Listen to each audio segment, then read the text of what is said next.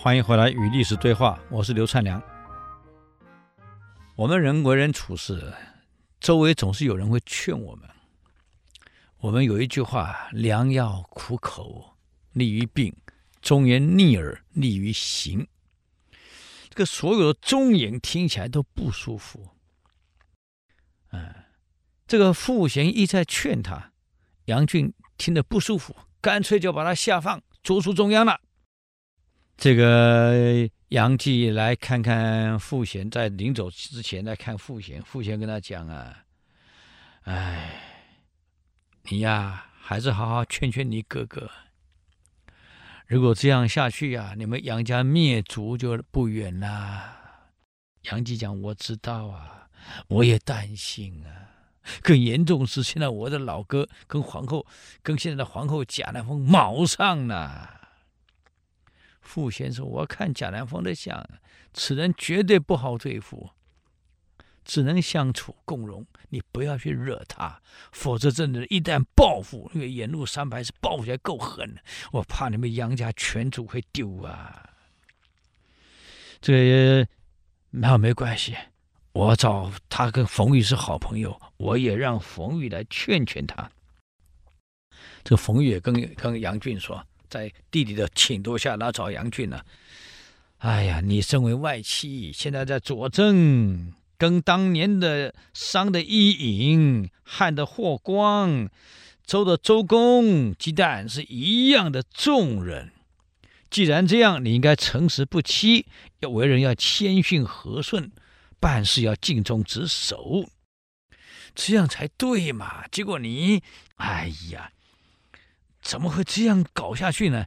啊，在朝中排除异己，安插亲信，拼命敛财，啊，给老百姓加重赋税，而且对跟你不和的，你又弹劾人家，陷害人家，嗯，哎，我担心啊，你这样跟当年才亡国不久的孙皓的何定有什么两样啊？不久前的孙皓怎么亡国的？何定怎么下场的？你应该很清楚嘛。啊，杨俊还是不听。这个杨俊的姑妈有个孩子叫蒯清，跟杨俊是表兄弟，也来劝他。啊，结果还被杨俊训一顿，蒯清就干脆离开中央，连京城都不住了。人家劝他干嘛呀？我要不远离，将来一旦牵累，那是三族之祸呀！最好赶快划清界限，赶快远离。嗯，那么朝中有几个官员，像孟观、李肇之之类，因为不受杨俊的这个喜欢，而且还常常排挤，他们就开始联合起来，要告发杨俊图谋不轨。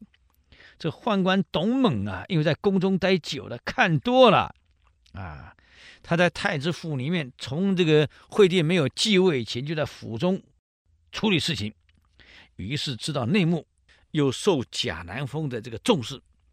这一天，贾南风啊，因为也痛恨杨骏专权，啊，甚至也排挤自己，贾南风干脆就把宫中、朝中所有反对杨骏的势力结合起来。就开始密谋了，要怎么样铲除？就他们推荐了，他说要铲除杨俊啊，唯有把这个荆州的军事长官楚王司马纬，还有这个司马云找来，他们有兵权，架他们的兵部队，把杨俊一起铲掉，唯有这样，别无他途。密谋好了，就故意由孟观、李肇奏请惠帝，先诬告杨俊谋反，然后再招这个司马纬、司马允入宫，把部队开进来，再用大部队包围了杨俊的住府。杨皇后知道了，父亲危急了。找人射了一把箭，射出去城外，里面附了一纸条：只要能救得了太傅的，有重赏；你想嘛，你杨家被包围了，从宫里射出来的箭马上来捡回去，拿回去给贾南风看呢、啊。贾南风正好当证据，哈，你们是一伙叛国。他们因为怕杨俊跑掉啊，这个包围了这个这个杨府以后，让弓箭部队轮番朝内幕射。这个箭还加了火，叫火箭呢，往里面一直射，让朝里烧起来。只要杨家有人一出来，怎么办？全部射死。以前有部电影啊，哎，叫《荒野大镖客》。好久了，民国五十几年，五十六年，啊，拍演的，啊，克林伊斯威特演的，也就一幕真跟这完全一样。那土匪头目呢，把当时跟他搞对立两家的争嘛，先用炸药炸他家，然后所有的人围住他家，有任何人从家里逃出来的，枪就射击，绝对不停，是枪射死，最后把全族灭掉，一个没留。现在他的处理方式一样，部队把你围起来，先用火箭射，里面烧火了怎么办？一定会有人跑出来。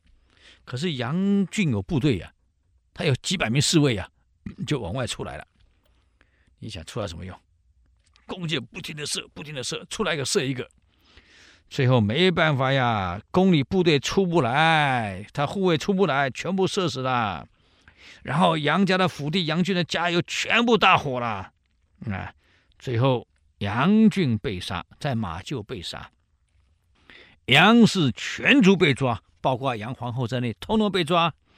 还有他安插的人选，通通被抓，他的党羽通通被抓。杨氏被诛三族，你看看，千年的人死了近万人，整个族给灭掉了。所以呀、你把历史翻开，非常奇怪的。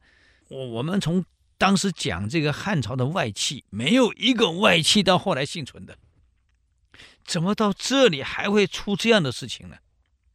想不通。这个人有时候因为权力欲望，让自己昏了脑袋。你还没有到那个位置的时候，因为没有权力嘛，啊，你看问题很清楚嘛。嗯因为你是旁观者嘛，哎呀，不能这样，不能那样，哎呀，你民调剩百分之十八了，你应该想想你的去留了，你不行了，你可以讲人家，因为你那时候你不在位，当时你剩百分之九怎么办？嗯，对不对？所以一样的道理，我们去看历史，我们该怎么处理一些问题，我们该学一学啊。可是因为这样，诛杀了杨俊全族以后，却。爆发出了司马家的互相残杀，变成八王之乱。啊，很可惜呀、这个兄弟骨肉相残，真没想到啊！啊，这个当时贾南风借着司马云、司马伟这批人屠掉杨俊以后，啊，是这个贾南风在联合了。司马伦进攻，那么司马伦进攻的理由很简单，本来是跟是跟贾后联手的，现在他倒过来，因为你屠杀了杨俊全族，乱了朝纲，他认为是你贾南风引惠帝这样做的，惠帝无能，所以进兵后要罢黜惠帝，啊，软禁贾南风，打算铲除掉贾氏，就这一来。你想司马伦进兵，你抓了皇帝，抓了皇后怎么办？是司马后这个贾南风虽然是虽然被软禁，他也不是傻瓜啊，马上联合了外面的人，先联合司马囧起兵讨伐司马伦，啊，朝廷内外响应，就这样先杀了司马伦父子。这司马伦父子被杀了以后呢，惠帝继位，啊。那么最有功的是司马司马囧了，就封为大司马啊，加酒加酒席。